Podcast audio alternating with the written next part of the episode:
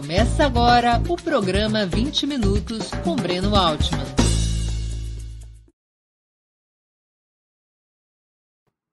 Bom dia. Hoje é 31 de maio de 2022. Está começando mais uma edição do programa 20 Minutos Análise.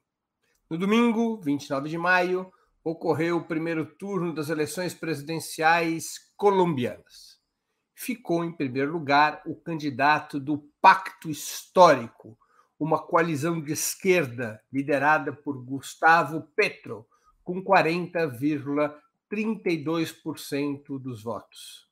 Irá disputar o segundo turno contra Rodolfo Hernandes, da Liga de Governadores Anticorrupção, de direita, que obteve 28,15% dos sufrágios.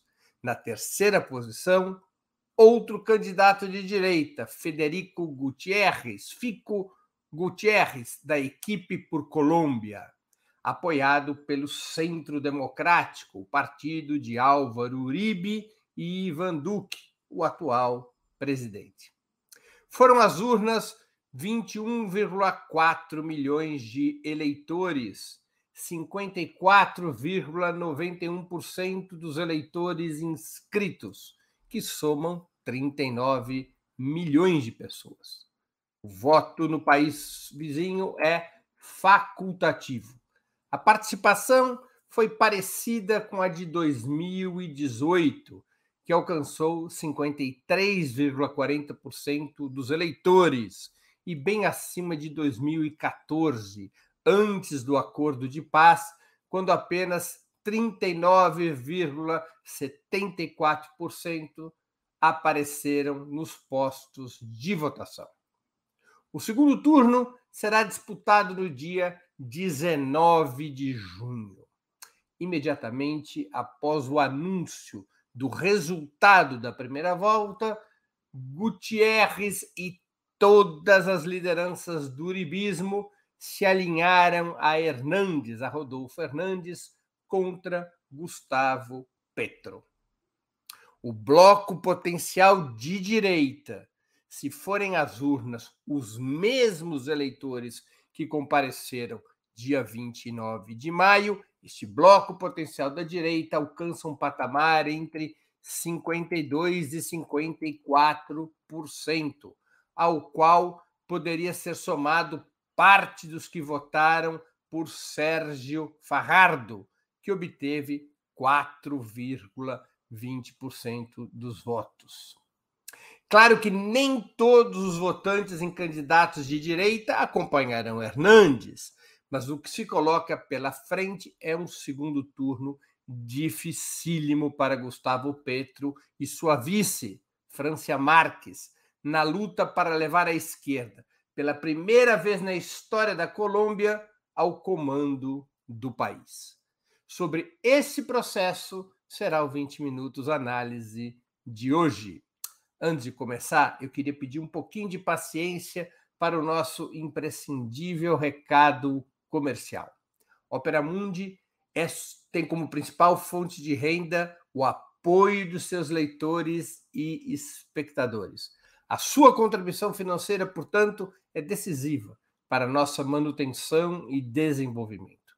Há cinco formas possíveis de contribuição. A primeira delas, você pode se tornar assinante solidário de Opera Mundi em nosso site, com uma colaboração mensal permanente basta acessar o endereço operamundi.com.br barra apoio. Eu vou repetir, operamundi.com.br barra apoio. A segunda forma de contribuição, você pode se tornar membro pagante de nosso canal no YouTube. Basta clicar na opção Seja Membro, que está nesse momento bem diante dos seus olhos. Clique em Seja Membro e escolha um valor no nosso cardápio de opções. Terceira forma de contribuição. Durante a transmissão de nossos vídeos, você poderá contribuir com o Super Chat ou o Super Sticker. Normalmente, apenas as perguntas acompanhadas pelo Super Chat ou feitas por membros pagantes de nosso canal no YouTube são lidas e respondidas durante nossos programas ao vivo, como o de hoje. Quarta forma de colaboração. Se você estiver assistindo o programa depois da sua transmissão, se estiver assistindo nossos programas gravados, poderá contribuir com a ferramenta Valeu, valeu demais, estipulando um valor de sua vontade e possibilidade. Funciona exatamente como o Super Chat, mas quando estiver assistindo nossos vídeos gravados. Quinta forma de contribuição, finalmente. A qualquer momento, você poderá fazer um Pix para a conta de Opera Mundi, de qualquer valor que julgue adequado. Nossa chave nessa modalidade, nossa chave no Pix é apoie.operamundi.com.br. Eu vou repetir. Nossa chave no Pix é apoie.operamundi.com.br. A nossa razão social é última instância editorial limitada. Além dessas cinco formas de contribuição, lembre-se sempre de dar like, de clicar no sininho e de compartilhar nossos programas com seus amigos e em seus grupos. São ações simples e gratuitas que aumentam nossa audiência e engajamento, ampliando também nossa receita publicitária, tanto no site quanto no YouTube. Opera Mundi não é uma igreja, mas depende também do dízimo dos seus leitores e espectadores. Quem sustenta a imprensa independente, quem sustenta a Opera Mundi, é este apoio de leitores e espectadores. Lembrem-se sempre que saco vazio não para de pé e que a única vacina, a única forma de enfrentar com sucesso as fake news é o jornalismo de qualidade. Somente o jornalismo de qualidade garante que a verdade esteja acima de tudo. Bom, vamos ao trabalho. Para entendermos o cenário político da Colômbia, nós precisamos retornar ao início do século XXI, quando surgiu a atual corrente hegemônica do campo conservador naquele país, encabeçada por Álvaro Uribe, que presidiu a Colômbia entre 2002 e 2010. Esse chefe direitista elegeu o sucessor, Juan Manuel Santos, que foi presidente entre 2010 e 2014. Uribe governou de 2002 a 2010, Juan Manuel Santos governou entre 2010 e 2014. Juan Manuel Santos se afasta de Uribe ao optar pelo acordo de paz com as Farc.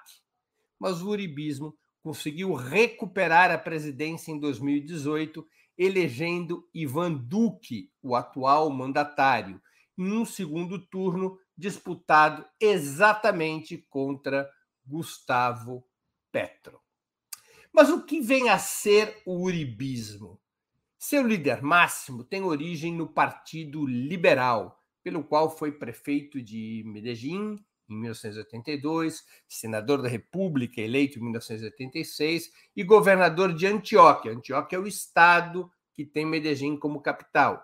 Uribe foi eleito governador de Antioquia em 1994. Filho de uma, fazende... de uma família de fazendeiros prósperos, tanto seu pai quanto ele próprio tinham notórias ligações com o cartel de Medellín, aquele que era liderado por ninguém menos que Pablo Escobar, e os grupos paramilitares que enfrentavam as organizações guerrilheiras. Uribe ganharia paulatinamente força política nacional nos anos 90, quando o velho sistema bipartidário forjado em meados do século XIX, é isso mesmo, os partidos liberal e conservador foram criados por volta de 1850, os dois. Esse sistema, nos anos 90, começa a ruir. E nessa, nessas ruínas é que Uribe vai ganhando força. Esse colapso teve origem em diversos fatores, mas três se destacam. O primeiro deles, o desgaste dos partidos liberal e conservador frente à dramática situação social e ao domínio dos cartéis da cocaína, ao rastro de violência que esses cartéis deixavam no país. Segundo motivo, a ruptura entre o sistema político e o narcotráfico, a pressão da opinião pública e as tentativas do narcotráfico de controlar diretamente o Estado levaram o sistema político a reagir, a reprimir o narcotráfico, levando o país a uma nova era de violência e de redução do financiamento aos partidos tradicionais, porque quem pagava as contas das eleições eram os cartéis da droga, em grande medida. Terceiro fator, a abertura de um novo ciclo de negociações pela paz, em especial o movimento 19 de abril, organização guerrilheira a qual pertencia Gustavo Petro. As negociações com o M19, entre outras negociações, levariam ao surgimento de novas alternativas partidárias, desmontando aos poucos aquele velho sistema eh, de polarização entre liberais e conservadores. Uribe lidera, então, na virada do século, do século XX para o século XXI, uma reorganização da direita colombiana. Ele sai do Partido Liberal, cria uma fundação chamada Primeira Colômbia, que logo se transformaria em um movimento político em favor da sua candidatura presidencial, apresentada em 2002, apresentada e vitoriosa em 2002. Originalmente um homem de posições moderadas e defensor das negociações de paz com a guerrilha, até porque o seu compromisso em aliviar as condenações de paramilitares exigiam que se apresentasse como um campeão de anistias, Uribe se desloca à direita progressivamente, paulatinamente, para se beneficiar, para atrair os escombros do Partido Conservador, depois que o então presidente Andrés Pastrana, que governou o país entre 1998 e 2002, depois que Andrés Pastrana fracassa nas negociações com as Farc, com as Forças Armadas Revolucionárias da Colômbia. Uribe passa a se apresentar como uma linha dura contra a guerrilha viabilizando a sua candidatura presidencial por fora dos partidos tradicionais e se elegendo, em 2002, pela primeira vez à presidência da República. O seu papel, o papel do Uribe, foi sempre muito claro. Apoiado pela alta oficialidade das Forças Armadas e pelos Estados Unidos, reforçado por suas ligações com os grupos paramilitares, o seu projeto era abrir negócios para o complexo bélico industrial e legalizar a narco-burguesia como uma fração normalizada das classes dominantes do país. Combatendo a guerrilha, especialmente as Farc, combatendo a guerrilha a ferro e fogo, Uribe derrotou as vozes antigas da burguesia colombiana, colocou-as sob o seu domínio e tornou o seu grupo hegemônico nas instituições do Estado, dotando, dotando seu grupo de evidentes feições, de evidentes características neofascistas. É isso aí, pessoal. Nós podemos caracterizar Uribe como porta-voz da narco-burguesia que ascende ao comando do Estado através do uribismo, deslocando as velhas classes dominantes, deslocando as velhas frações burguesas que têm tensão com o uribismo exatamente por conta disso. Uribe, governando o país, não desmontou a institucionalidade liberal, aquelas coisas, liberdade partidária, autonomia dos poderes, eleições periódicas, liberdade de imprensa, ele não desmontou a institucionalidade liberal, mas desenvolveu um Estado policial, miliciano, como a gente diria aqui no Brasil, sob uma aparência constitucional, um Estado policial destinado a reprimir tanto a oposição guerrilheira quanto os movimentos sociais, recorrendo a brutais expedientes de extermínio, particularmente no campo, muitas vezes recorrendo aos grupos paramilitares, que é como na Colômbia são chamadas as milícias. Só que na Colômbia, esses grupos paramilitares tiveram um poder muito maior do que até o presente momento têm as milícias brasileiras. Eram verdadeiros exércitos armados pelo próprio exército colombiano, armado pelo dinheiro da droga e dos latifundiários, armado clandestinamente também pelos Estados Unidos. Durante oito anos, Uribe governou soberano, fundando um novo partido que representava a sua corrente. Esse partido chamava, o nome é estranho, mas é esse mesmo, o Partido de la U, que é como era chamado o Partido da União pela Gente. É um partido que foi fundado em 2005 por Uribe para apoiar sua reeleição em 2006, integrando uribistas e representantes da velha ordem bipartidária, conservadores e liberais. É o momento do apogeu da hegemonia uribista, né? quando ele é capaz, estando na presidência, de trazer para dentro do seu próprio partido todas aquelas, ou boa parte daquelas frações que ele havia derrotado nos anos anteriores.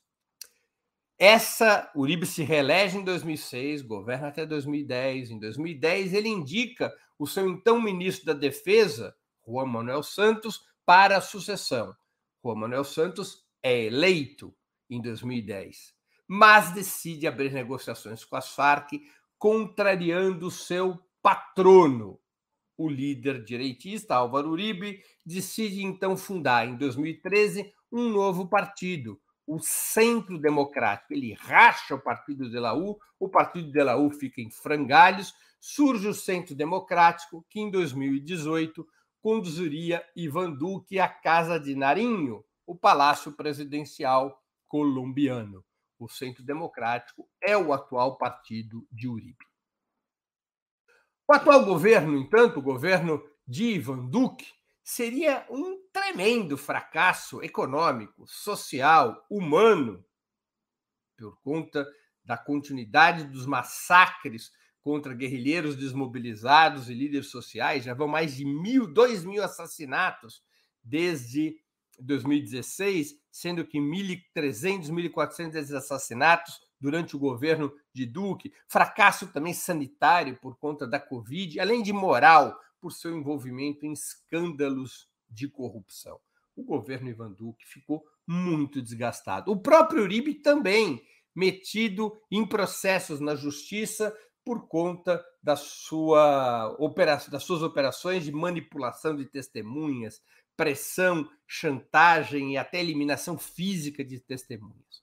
O Centro Democrático chegou a ter uma candidatura à presidência. Oscar Ivan Zuluaga, esse candidato, renunciou em março desse ano, com o Muribismo se decidindo por apoiar Fico Gutierrez, de uma coalizão supostamente centrista, equipe pela Colômbia.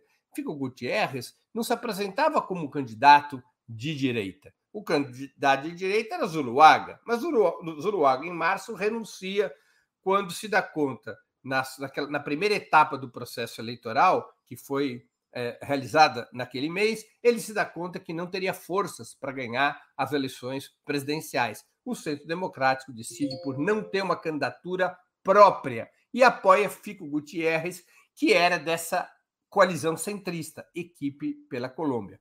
Gutierrez passa a ser o candidato oficial do uribismo. Mas Uribe, uma velha raposa, logo se deu conta que apostar todas as fichas na candidatura de Gutierrez podia ser um erro, permitindo que Petro unificasse todo o campo oposicionista já no primeiro turno. O cálculo de Uribe foi razoavelmente simples. Se toda a direita se concentrasse ao redor de Gutierrez, se ele tentasse concentrar todo o uribismo ao redor de Gutierrez, o Petro podia rapidamente criar um bloco anti-uribismo e ganhar até no primeiro turno. As pesquisas mostravam que existia essa chance. Por baixo dos panos, então, Uribe decide ter um plano B. Rodolfo Hernandes, um grande empresário da construção civil e ex-prefeito de Bucaramanga, no estado de Santander. Uma espécie de Donald Trump colombiano, aliás, os seus apoiadores ou seus críticos o chamam assim mesmo, o Trump colombiano, o Trump da Colômbia. Uma espécie de Donald Trump colombiano, embora ele pudesse dividir os votos de Gutierrez, a direita podia se dividir entre Gutierrez e Hernandes, isso era um risco, ele também seria capaz, Hernandes também seria capaz, segundo os cálculos do uribismo, de atrair quem estava na oposição ao centro democrático, mas que poderia ser convencido a votar por uma alternativa oposicionista que não fosse de esquerda. Pessoal, apenas para registro, Hernandes chegou a dizer em uma entrevista à televisão em 2016 que seu pensador predileto era um alemão chamado Adolf Hitler. Cinco anos depois, disse que tinha sido um lapso e que se referia, na verdade, a Albert Einstein. Vamos ver no vídeo a declaração de Hernandes, feita em 2016, na qual ele reivindica Adolf Hitler. Eu vou pedir à nossa produção que coloque no ar este vídeo. É uma coisa impressionante. A mesa y a usted, Yolanda, que es la directora del programa, que yo soy seguidor de un gran pensador alemán que es? se llama Adolfo Hitler. ¿Cómo, ¿Cómo así, alcalde? Escuche, escuche. Isso é Hernandes, em 2016. Ele levou cinco anos para dizer que tinha cometido um lapso, que ele, na verdade, se referia a Albert Einstein. O uribismo, na prática, correu com dois cavalos no mesmo páreo. Correu com dois cavalos na disputa presidencial. Um deles, Gutierrez, de sua propriedade pública, ainda que adotada. O outro, Hernandes, posando de outsider e de campeão na luta contra a corrupção, ainda que denunciado por contratos lesivos durante sua gestão municipal. Hernandes é investigado por corrupção quando era prefeito de Bucaramanga. De fato, a candidatura de Hernandes dificultou o crescimento de Gustavo Petro, ao mesmo tempo em que enfraqueceu Gutierrez. A ultrapassagem do segundo, Gutierrez, pelo primeiro, Hernandes, na reta final, tornou o cenário menos favorável a Petro, embora tenha obtido mais de 8 milhões de votos, 40, 41% do eleitorado. Ao menos potencialmente o cenário é menos favorável. Se Petro fosse enfrentar a Gutierrez no segundo turno, no segundo turno, poderia formar com relativa facilidade uma ampla coalizão contra o uribismo. Facilitaria a unidade de todo mundo que não gosta do uribismo ao redor de Petro, contra Gutierrez. Contra Hernandes, apresentado como uma direita moderada, apesar dessa declaração pró-Hitler, apresentado como uma direita moderada e fora do jogo político, é um outsider, Gustavo Petro deverá ter maiores dificuldades para regimentar essa frente anti-uribista, ainda que o alinhamento automático do uribismo com Hernandes já tenha demonstrado a farsa que foi montada. Hernandes é tão uribista quanto Gutierrez. É apenas uma operação lateral para o uribismo tentar se salvar em plena crise que vive essa corrente, para que o uribismo tente se salvar como corrente hegemônica na política colombiana. Petro, por sua vez, foi beneficiado pelo acordo de paz de 2016, como já o fora nas eleições de 2018. Sem a guerra civil, ficou mais frágil o combate propagandístico tradicional da direita, associando a esquerda à guerrilha, às Farc e aos seus supostos ou verdadeiros crimes. Sempre foi esta a lógica da direita, carimbar a esquerda como pró-guerrilha, como pró-terrorismo e assim por diante. Com um acordo de paz, além desta propaganda ficar mais difícil, as camadas médias das grandes cidades deslocaram-se para uma posição mais progressista. Aquele medo da classe média de que uma vitória da esquerda fortalecesse a guerrilha, o terror, o sequestro, os atentados. Com o fim da guerra civil, essas camadas médias dos grandes centros se sentiram mais à vontade de ouvir de prestar atenção e de apoiar as forças de esquerda. E o tema que ocupou o centro do debate, tanto em 2018 e principalmente agora, deixou de ser o confronto armado. Esse sempre foi o grande tema das eleições colombianas. Agora já não é mais. O grande tema passou a ser a situação econômica, os grandes temas passaram a ser economia, a sociedade e as condições humanitárias do país. Essa é uma agenda que claramente prejudica o uribismo e favorece a esquerda, e favoreceu a Gustavo Petro. Frente a um enorme desgaste do povo com o sistema político, Uh, ainda por cima em um país com voto facultativo e taxas históricas de abstenção acima dos 40%, Petro optou por uma aliança que pudesse mobilizar fortemente a militância, a vanguarda social. Ao invés de ter na candidatura à vice-presidência uma representação qualquer da política institucional que estivesse à sua direita, as prévias internas o levaram à companhia de Francia Marques, uma mulher negra com potente trajetória em defesa dos direitos humanos e do meio ambiente. A lógica dessa chapa era encandecer, esquentar o coração da militância, para que a militância se colocasse em campo, tentando aumentar ao máximo possível a participação eleitoral, que, repito, na Colômbia é, sempre foi historicamente baixa num país com voto facultativo. Aliás, a esmagadora maioria da abstenção na Colômbia se concentra no que lá é chamado de extrato 1, os mais pobres, normalmente residentes no campo e na periferia dos municípios mais importantes. É uma quantidade imensa de cidadãos que não tem qualquer interesse pela política, porque considera que a política colombiana é carcomida pela corrupção, pelo narcotráfico e não tem nenhuma serventia positiva para suas vidas. Diante da unificação do campo conservador ao redor de Hernandes, Petro terá que convencer muitos dos que não votaram no primeiro turno a lhe darem uma chance comparecendo às urnas no dia 19 de junho. Vejam o desafio de Petro. Para poder enfrentar aquela vantagem potencial da direita, que se situa à direita num eleitorado potencial de 52 a 54%, Petro terá que conquistar, terá que levar para as urnas quem não compareceu no primeiro turno. Como vocês podem ver pelas imagens, pelo, pela, pelo gráfico de barras que nós temos aí na tela, é, se somarmos Federico Sanches, Federico Gutierrez, perdão, com Rodolfo Fernandes, nós vamos ver facilmente que os dois juntos chegam a 52% e tem mais umas quinquilharias de direita aí que permite situar o voto deles entre 52% e 54%, enquanto Sérgio Farrardo, que é um candidato centrista, tem 4,20%.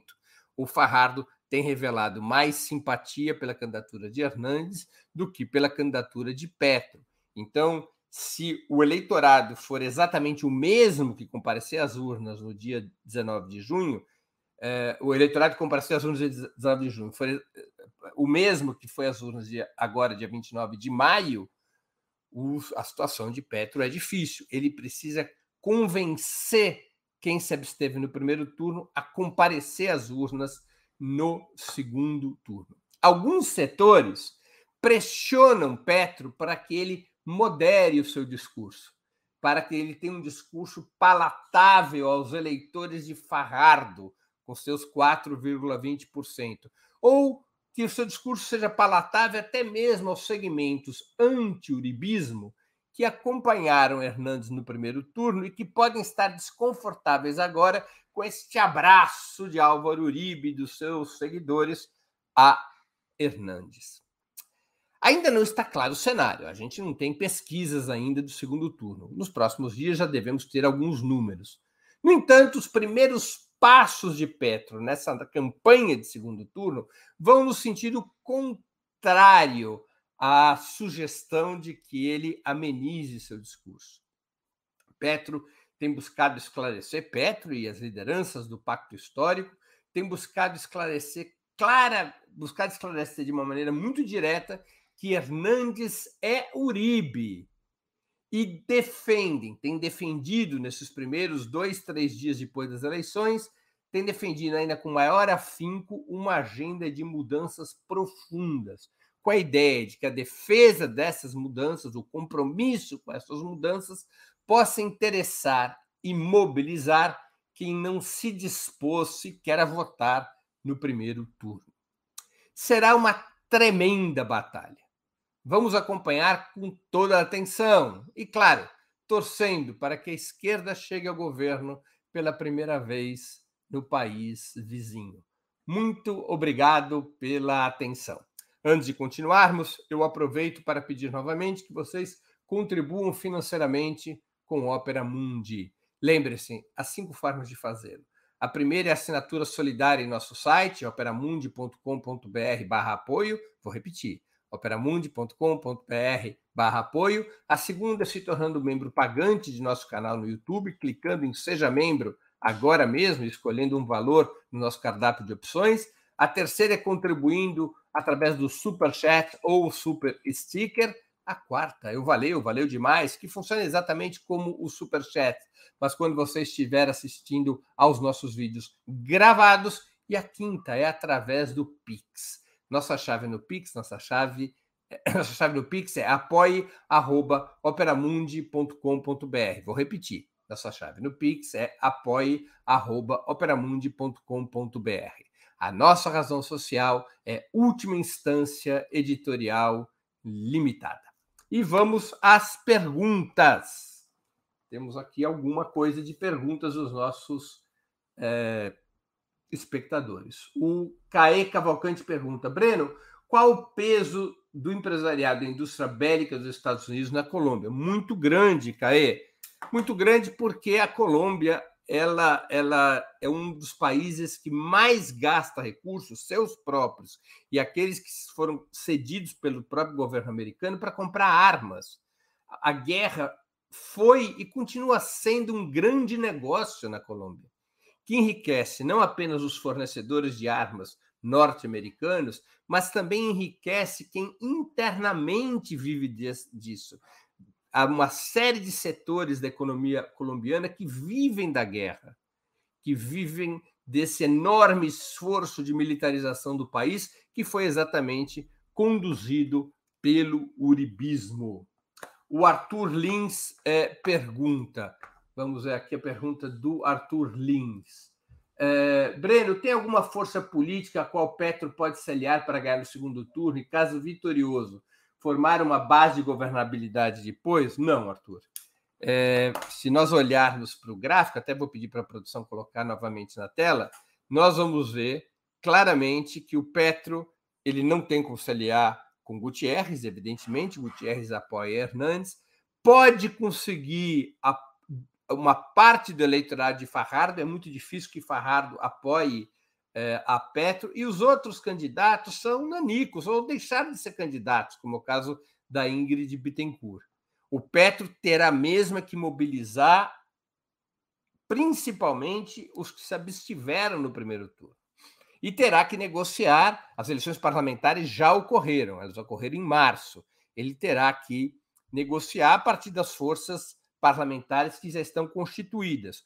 O pacto histórico ele é o primeiro bloco no parlamento colombiano. É a força política que tem mais parlamentares, mas não tem maioria é, absoluta. Terá que negociar no parlamento. Quanto às eleições do dia 19 de junho, depende do esforço, da capacidade da campanha de Petro, repito, em principalmente mobilizar os que se abstiveram. Claro, sempre é possível dividir um pouco os votos é, da própria direita. Sempre é possível que uma parcela dos eleitores de direita, inclusive do próprio Gutierrez, não queiram votar em Hernandes, até por mágoa do candidato uribista mais claramente apresentado, mais claramente apresentado dessa maneira, é, é, ter ficado de fora da disputa, não é? Hernandes também tem essas marcas complicadas de ser um outsider, de, ser, de ter tido essa declaração pró-Hitler, de ser um sujeito de comportamentos estranhos, de ser um grande empresário, isso pode provocar também alguma perda de voto da direita. Mas o Petro depende de aumentar a participação eleitoral. Enfim, era essa, eram essas as perguntas que nós tínhamos para hoje. Eu queria agradecer a audiência, em especial quem contribuiu financeiramente com o nosso site ou o nosso canal no programa de hoje. Agradeço muito a todos e a todas. Um grande abraço. Para assistir novamente esse programa e a outras edições dos programas 20 Minutos, se inscreva no canal do Opera Mundi no YouTube. Curta e compartilhe nossos vídeos. Deixe seus comentários. O jornalismo de Opera Mundi é mantido com o seu apoio. Faça uma assinatura solidária em www.operamundi.com.br. Com um pequeno valor mensal, você nos ajuda no desenvolvimento de um jornalismo independente e de qualidade. Obrigado pela audiência e até a próxima.